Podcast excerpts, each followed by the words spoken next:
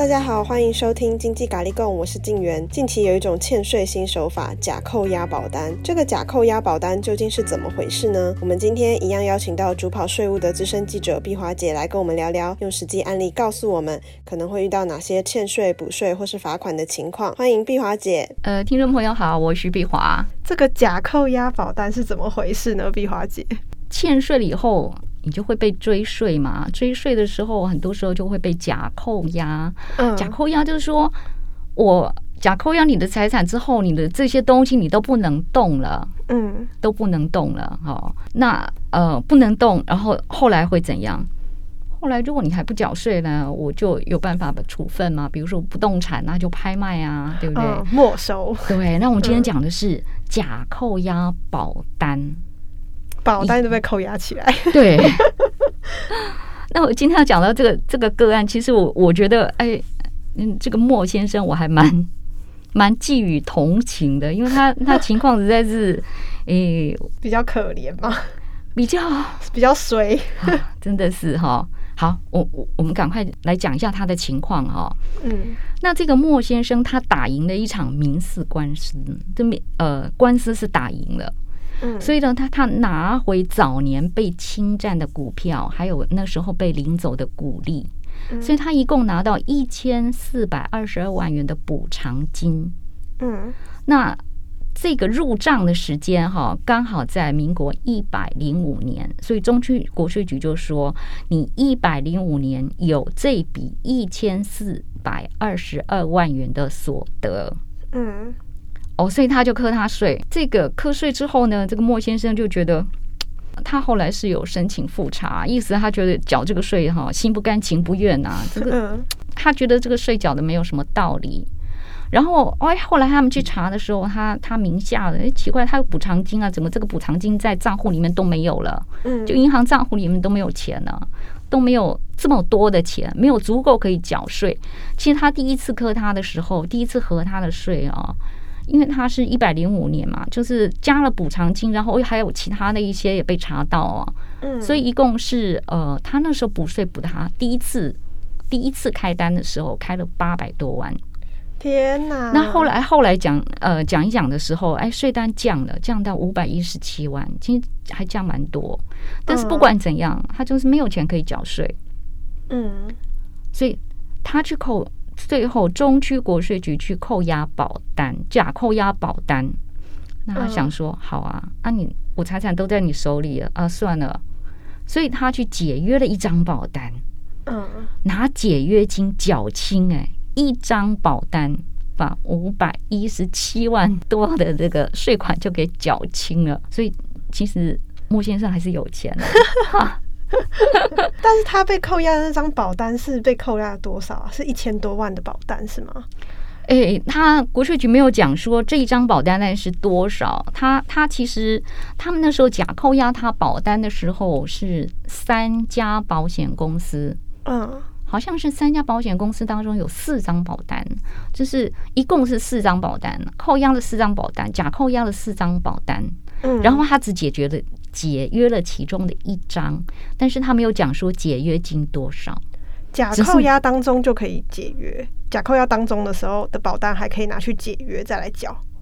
诶、欸，他是假扣押了以后，你那个保单就不能处分嘛？嗯，那也意思就是说，我国税局也已经知道说你有这张保单，如果你一直都不缴的话，它是由行政执行署的分署。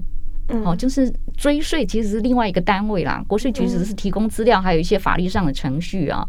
那这个追税的单位呢，它是可以强制解约，反正到到时候有执行命令嘛，就给保险公司就是说，哎，这个我要强制解约，然后解约金就直接拿走了，嗯，国税就拿走了。所以等于是他这个保单被假扣押了以后呢，其实要么就是莫先生自己去解约，啊，好，要么就是。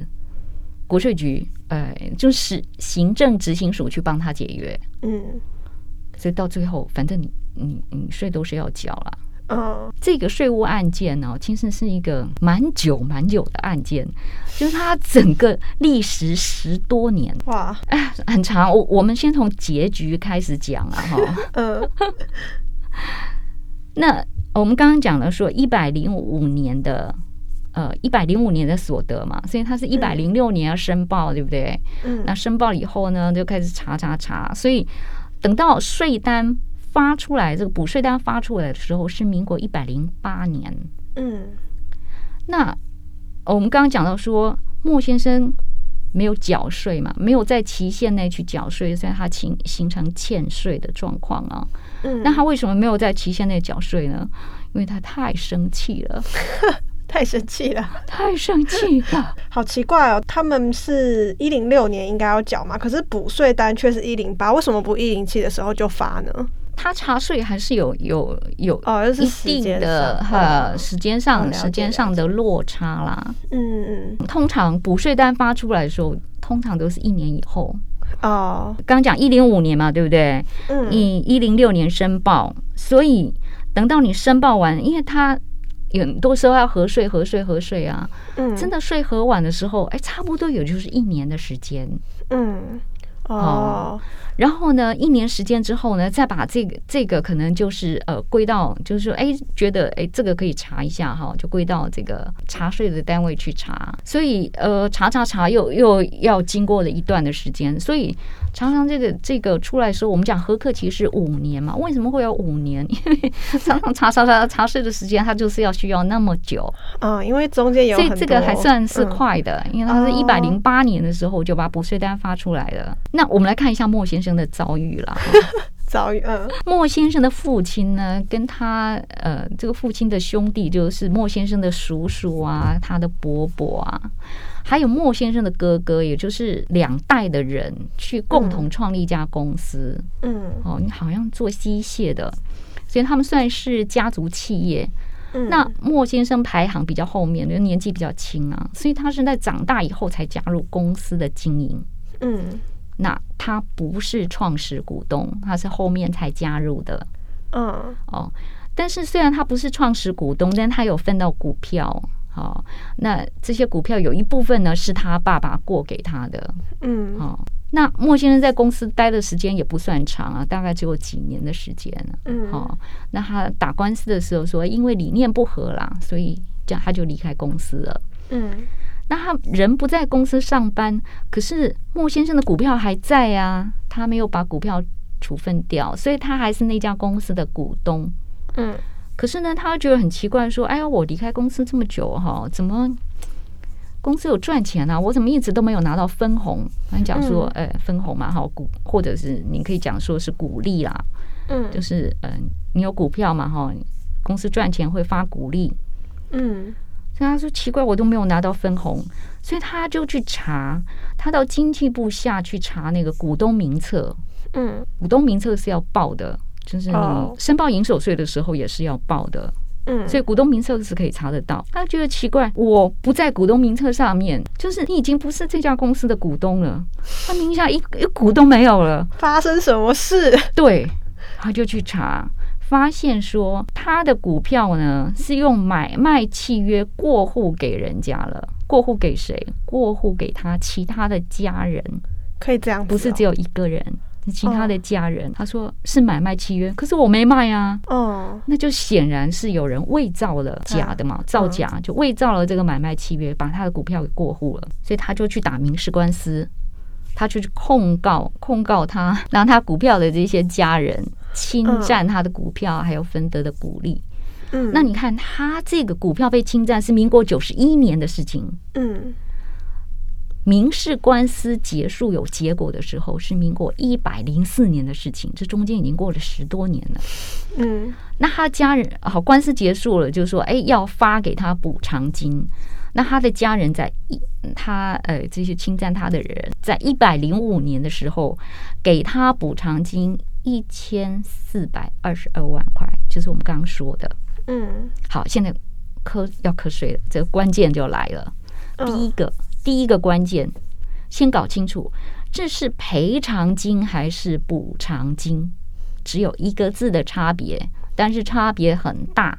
嗯，莫先生说他提起的叫做损失赔偿官司。哦，那那上面判决书上面也是这样讲哦，损失赔偿官司。嗯，所以一开始的时候，中区国税局没有注意啊，他觉得哎，这个如果是弥补损失的话，那你不算所得嘛？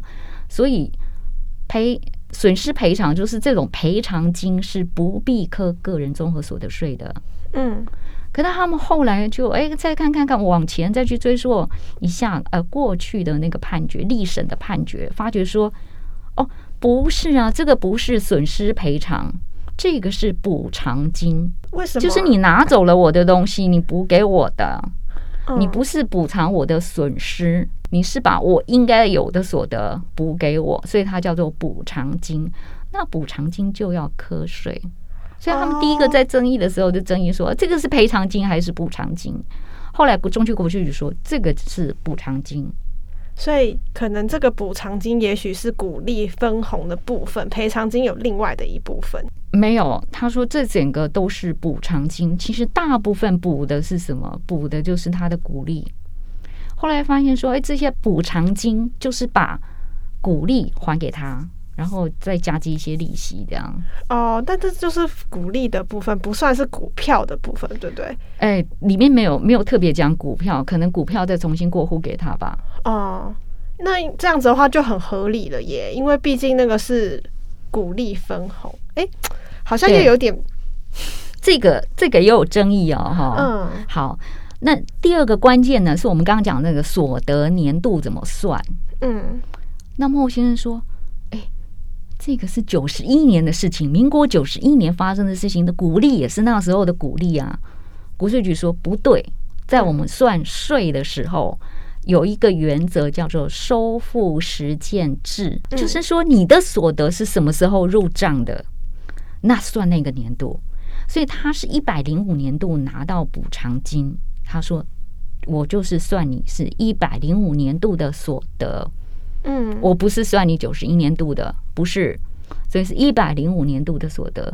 但这个所得年度的归属有什么样的不同的地方呢？因为我们刚刚有有讲到一个叫做合课期限嘛，嗯，好，如果他的所得年度归属在九十一年度的话，那合课期限也已申报案是五年，未申报案是七年，嗯，那你现在都已经。民国一百零八年的时候，你说我要追九十一年度的财产，那不行啦，因为已经过了核课期限了，你不可以再追我的税了。这个所谓所得年度的归属，在他们打复查的时候，他其实呃官员说他们在内部也有也有去特别讨论，还是一样，他还是用收付实践制的原则来看，就是说你实际拿到手的。这个钱你实际到手的是哪个年度，我就归那个年度是你的所得年度，所以他还是把它列在一百零五年度的所得。嗯，好，那按理说你要在一百零六年申报，那不管怎样，我一百零八年补你的税都还不到五年嘛。嗯，所以哎，这个就是所得年度归属的关键啊，就是第二个问题。好，第三个问题就是刚刚静原说的。哎，这个算鼓励所得吗？这个一刚开始的时候，中区国税局说这个叫补偿金。补偿金的话，它是列为其他所得。那莫先生说这不是其他所得，他应该是要算鼓励所得，因为这个钱是性质的确了哦，就是哎，他损失的就是呃，人家把他拿走的是鼓励，好，人家补他的是补偿金，所以我觉得两种都可以说啦。两种都可以说，可是，哎，他有主张的时候，我觉得，哎，有利于纳税人的时候，是应该要去考量一下。那这个东西有什么差别呢？因为他当年度的鼓励啊，有可扣抵税额，就是这个可扣抵税额还蛮高的，有五百一十七万六千块，五百多万哎。你有五百多万的股利可扣抵税额可以抵税，所以呢，后来那个中区国税局后来考虑了一下，哈，再把那个判决法院的判决书拿出来看，哦、呃，就说它里面的确有很清楚的讲说，这个偿还的是配发的现金股利，法院判决书上有哦，有这个字眼。嗯、那所以中区国税局后来讲说，好，那我就归你为鼓励所得。嗯，好，那股利所得就就就是在这个盈利所得项目嘛，然后呢，可扣抵税额就让他扣，嗯，所以呢，这个补税的金额就从八百多万降到五百一十七万，就降蛮多的。降了两百多万。好啦，所以后来为什么莫先生会同意解约保单缴税？就是你有诚意，我有诚意啦。嗯，你帮我把税额降下来了，好了，那我也缴税了，我认了，这个事赶快结束了。可是我还是觉得他有点倒霉耶。是啊，是啊，是啊，是啊。毕竟他那个股票是人家给他伪造文书，让他去瓜分他这个股票，然后结果，可是因为照理来说分红也是应得的啊，这些都是应得的钱呐、啊，但是却是用补偿金，不是用赔偿金，结果就要扣税。因为赔偿金，所谓赔偿呢，我们通常讲损害填补啊。啊，所谓损害填补，比如说啊，我的车子被你撞了，嗯，啊，那你赔我钱，嗯，那这个就是赔偿金啊。啊，因为我有损失，你帮我把这个损失给填了。嗯，那你你说这个钱还能算所得吗？不行吧，因为我是真的有财产损失，我有损失在哪里。哦，还是觉得他这样子真的是蛮倒霉的。对，那 还要打官司，然后保单又被假扣押。那回到我们最刚开始说的啊，嗯，就是说，哎，特别强调一下，这个莫先生被扣押、被假扣押的东西是保单。嗯。以前很少听到听到这样子，都是假扣押什么不动产啊、上市贵股票啊、汽机车啊，嗯，哦，都是那种哎有登可以登记的财产呐、啊，嗯，哦，有些时候人就说啊，假扣押你的账户，哦，嗯、所以哎，你存款没办法领了，因为被假扣押了，嗯，那这个也有。假扣押保单在过去比较少听到，嗯，难不成莫先生的财产都在保单上？也很难讲，嗯，但但是就是说，现在我们查掉，除了查掉所得之外，可以查掉遗产嘛？哦，嗯，那查掉遗产以前大概也就是这些东西，就是有登记的，嗯，那现在的查掉呢，可以包括金融遗产，哦，金融遗产，你你对象就出去了，主要银行。嗯，然后保险公司，那两大对象都是这个，嗯，好，甚至有些时候，哎，基金公司也可以，但就是银行、保险公司，这是最最大的两大宗啊。嗯，那自从这个金融遗产可以查掉了以后呢，那你可以查掉，国税局当然更可以查掉了。嗯，所以他也可以一份一通公文发过去，哎，就可以转到所有的保险公司，然后就查说，哎，这个人。呃，在各保险公司当中有没有保单？嗯，所以他回来也很快，在一个月之内就可以就可以回函了。那大概就知道说，哎，他这这个人的金融金金融资产有多少，有哪些？那其中就包括保单。嗯，嗯，你看他一张保单就可以。呃，解约金就有五百多五百多万嘛，嗯，所以你看现在保单其实有些有些人的保单是很值钱的，就是说他的保单就变成是他存在保险公司的存款，嗯，因为现在存款可以存到银行去，你也可以存到保险公司去，你存到保险公司就是用保单的形式来表现，嗯，所以哎，现现在假扣押就是哎。哒哒哒哒哒哒哒啊！你藏到保单去哈，假扣押保单。然后呢，这里也讲到一个哈，就是说为什么哈？为什么他们会去假扣押莫先生的保单？嗯，因为刚刚讲到莫先生一开始的时候就是八百多万的税嘛。那我们如果欠税金额超过一百万，个人我讲自然人，自然人欠税金额超过一百万的话。叫做欠税大户，嗯，好，欠税大户会特别特别的，好，有专人去盯他的财产异动。一百万就是欠税大户了，一百万就是欠税大户。我讲自然人哦，公司不算哈，公司的金额好像是五百万的样子啊。嗯，那呃，我刚刚讲到说莫先生期限过了之后没有缴嘛，他成了欠税大户以后，他马上就查他的呃财产的状况，就发现说，哎。他刚刚讲到，他账户里面的钱没有啦，他应该有一千四百多万的补偿金啊，那补偿金去了哪里都不见了。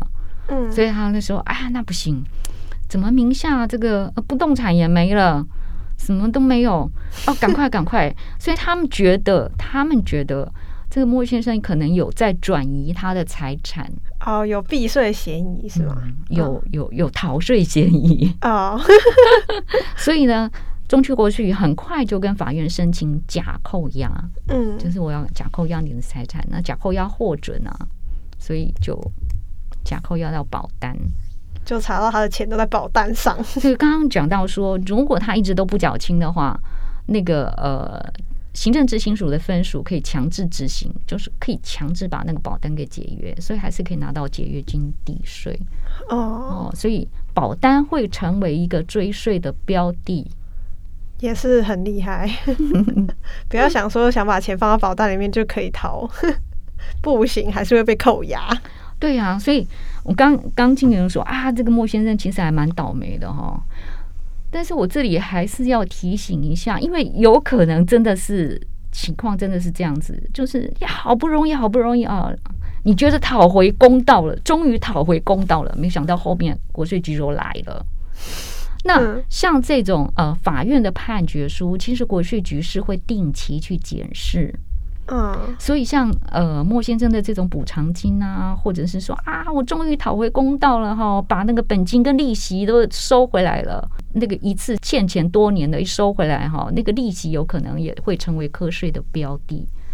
所以这就是说，哎，当你经过法院的判决哈，拿到钱的时候，我们可能要研究一下税务的问题，以免后面这个措手不及啊，或者是说，哎。你你因为这样子，他们说安宁漏报，所以我要裁罚你。嗯、像莫先生，他其实也没有什么概念，哎，为什么 为什么要被课税？啊、所以就是如果清楚知道他是补偿金的话，就要去问一下，说，哎，这个是不是？其实他一开始一开始的时候，他也觉得那个东西叫做损害赔偿，因为他去打民事官司的时候，他申请的时候就是申请，这是我的损失赔偿。所以他也一直以为这个是赔偿金，其实不是，是补偿金。